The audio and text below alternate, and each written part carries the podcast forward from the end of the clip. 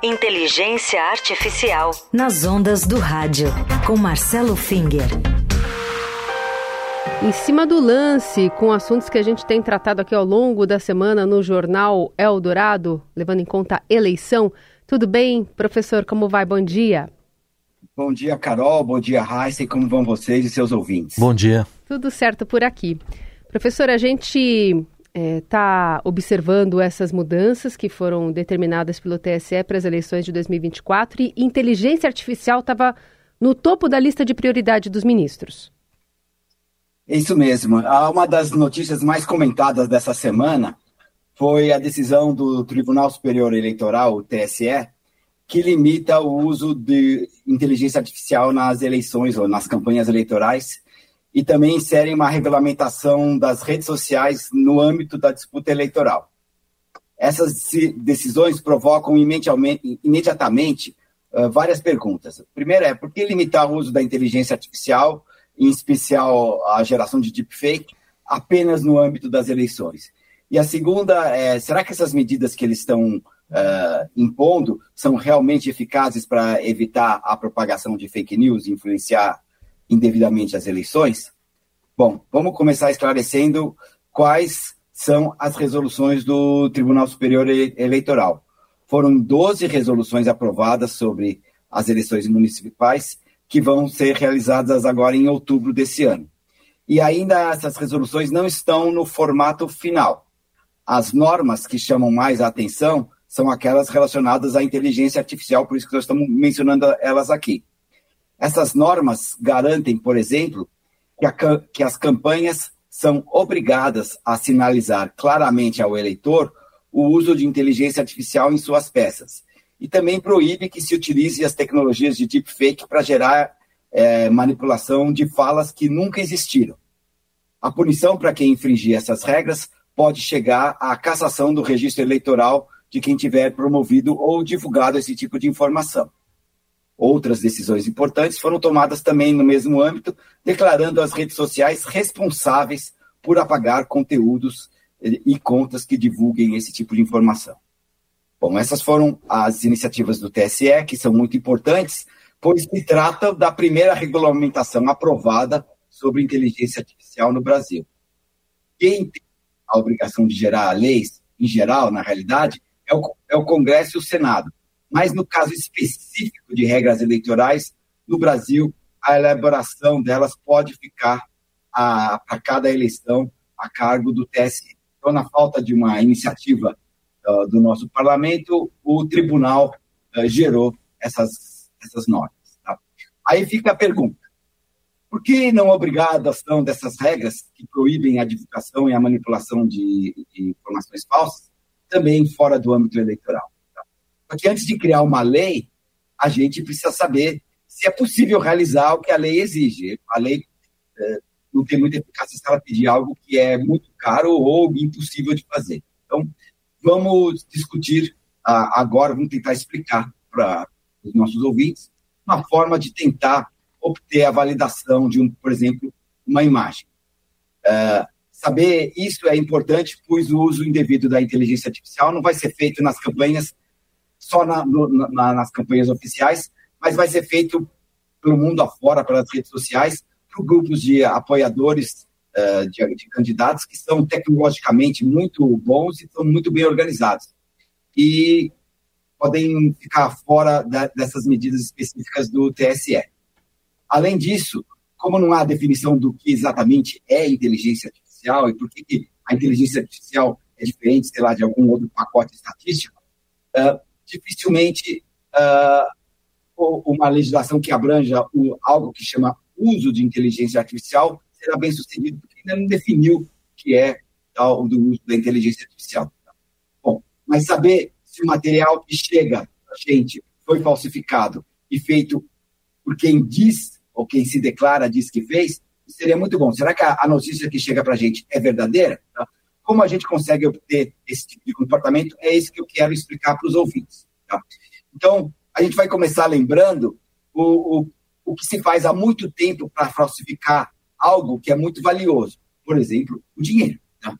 Ou, no caso aqui, o papel moeda que representa o valor do dinheiro.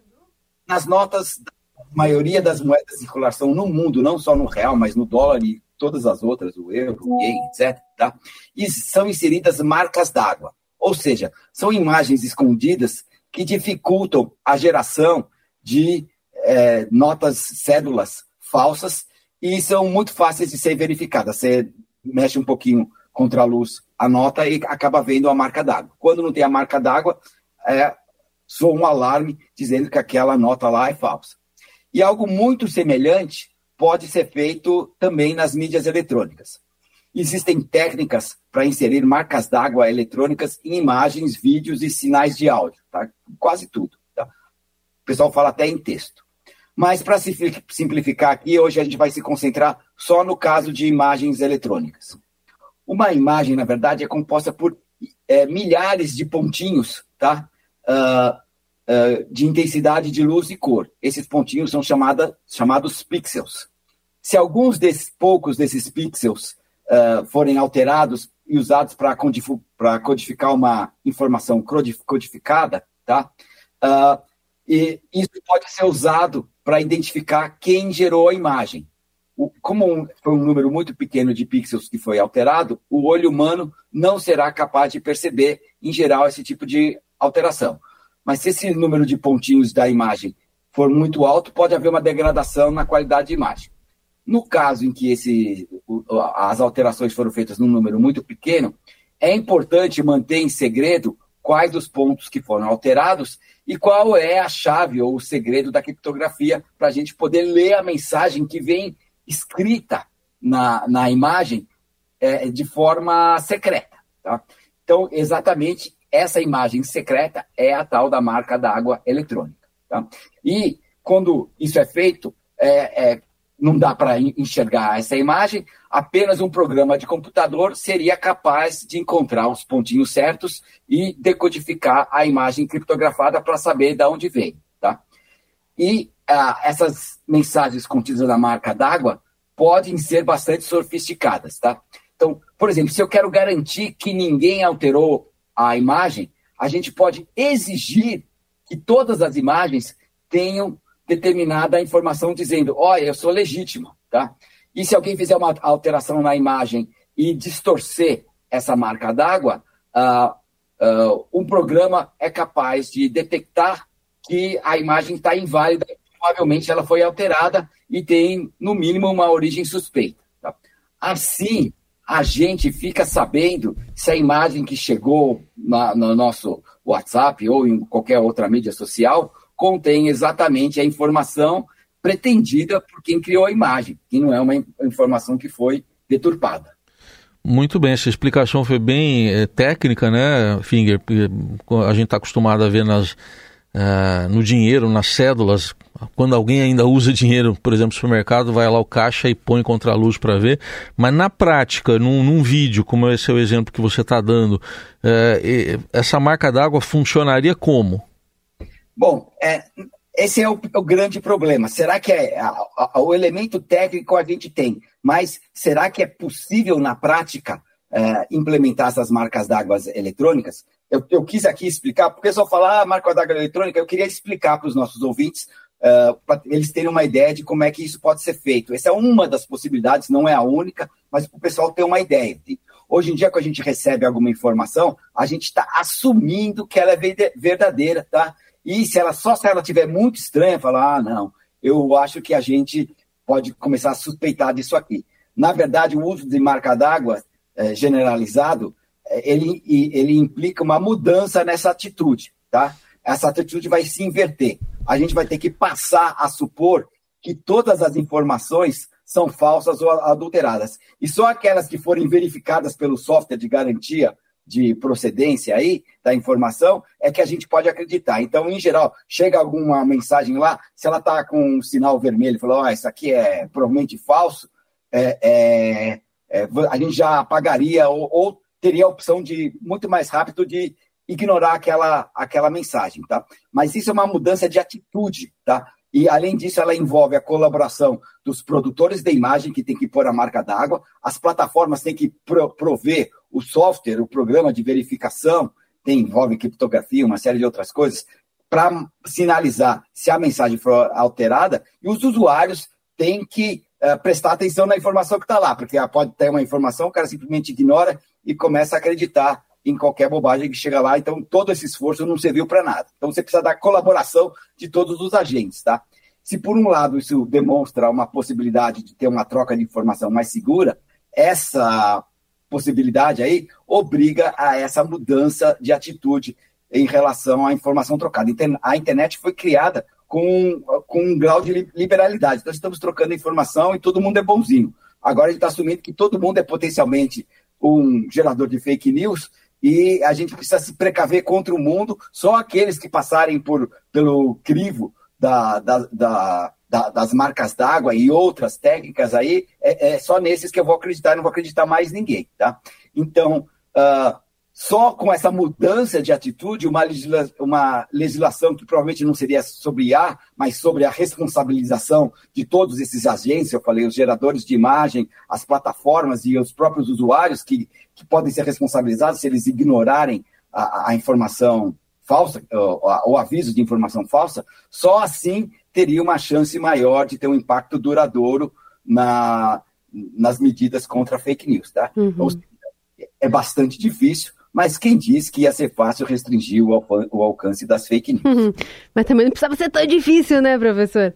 É, Agora. É, é um problema difícil mesmo. É, muitas frentes. Agora, é, quando o senhor estava explicando, me veio é, algumas hipóteses, assim, que sempre são lançadas mão durante uma campanha, que, por exemplo, é recuperação de trechos de entrevista, gafes do candidato adversário, imagens de arquivo, né, que acabam servindo de base, às vezes, para expor uma falha do, do, da manifestação ali daquele político, daquele candidato, ou mesmo para dizer, olha, eu fiz isso, fiz aquilo. No caso, então, de esse acervo gigantesco que a gente tem já dessas imagens, que inclusive servem para a produção de material fake, de, de, de deepfake, inclusive, com mudança de, de conteúdo de voz e de lábios lá e tal. Mas como é que funcionam essas imagens antigas nesse uso, por exemplo, dessas marcas d'água? Porque aí eu estou imaginando que é, é a partir de agora que essas imagens verídicas teriam esses pontos para serem checados, não? Ó, oh, Carol, essa sua pergunta já é de pós-graduação, muito boa. Na verdade, existe uma outra norma, ela tem um nome, parece robô do Guerra das Estrelas, é C2PA, hum. que permite que cada vez que alguém faça uma alteração no vídeo, e as alterações muitas vezes são legais, ela fique registrada. Tá? Hum. Uh, se, se quem gerou a imagem gerou ela licitamente. Se alguém editou a imagem e inseriu num trecho para pôr para você, isso tudo fica registrado. Existe uma forma de tornar isso uh, ok, ou seja, que esse tipo de manipulação, na verdade, vai respeitar ou vai, na verdade, acrescer as informações extras, que podem ser uma marca d'água na imagem, ou pode ser pode ir em paralelo com a imagem. Quando você manda a imagem, você manda aí um certificado de, de validade. Já existe um padrão sobre isso, tá? Mas isso é muito mais complicado do que eu pensei em falar aqui. É, mas o problema é exatamente bastante complicado. Uhum. E, a, uhum. e, tem muita gente que é cética, fala, será que tecnologia consegue resolver o problema? Tá? Na verdade, eu já falei que nem só a tecnologia, mas é uma mudança geral de atitude com relação às informações que a gente recebe. Você tem que fazer aí uma grande mudança aí. É, na, no, você tinha um, um, um, enfoque, digamos, romântico, e aí vai ficar uhum enfoque totalmente paranoico uh, em cima da, das informações que a gente recebe. Mas o que você falou, já existe um padrão mundial tá, para uhum. fazer isso aí. E fica essa, essa pergunta que o senhor colocou no começo, né? Eh, se essas decisões não poderiam também eh, aproveitar a oportunidade, né? Por que, que não limita o uso da inteligência artificial, em especial as deepfakes, no âmbito extrapolando as eleições, né? Aproveitando que o debate está posto ali tem bastante especialistas envolvidos, poderia se aproveitar essa oportunidade também. Eu só queria chamar a atenção que nada do que eu falei limita a inteligência artificial. Não tem nada de inteligência artificial, é limitar a qualidade da informação sim, que chega. Sim. Como essa informação foi gerada, se por inteligência artificial ou qualquer outro método, na verdade não faz diferença nenhuma. Tinha cá pra mim que agora sim eu vivia enfim o grande amor. Mentira. Mentira.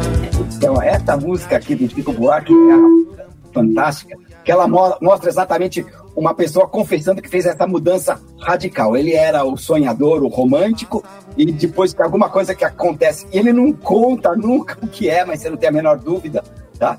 Que uh, ele teve essa mudança radical para agora ter uma pedra no meu peito, piso de respeito, mas a sensação é legítima, né? Pelo menos isso. Então, ele, é ele era o sonhador e hoje ele tem uma pedra no meu peito, mas no final ele fala, quando ele fala essa frase, ele termina com mentira. Pode é. ser que ele continue o sonhador, ou seja, não adiantou nada, ele vai continuar sendo romântico. Apesar das pedras aí. Muito bom, muito bom. Conversa sempre às sextas-feiras com o professor Marcelo Finger, é, nessa semana colocando né, em contexto muito do que ele tem explicado ao longo dessas últimas semanas e meses aqui conosco, se aplicando na prática, né? Um pouco desses conceitos aqui que faz a gente se aproximar um pouco da inteligência artificial e das múltiplas possibilidades que ela tem. Ele botou contra a luz tudo que a gente falou essa semana. É, isso aí.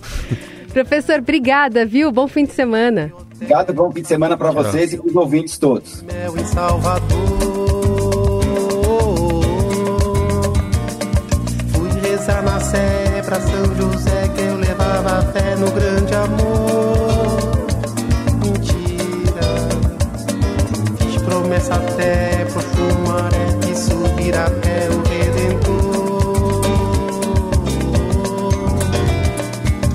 Hoje eu tenho apenas uma pedra no meu peito. Exijo respeito, não sou mais um sonhador. Chego a mudar de calçada quando aparece uma flor e dou risada do grande amor.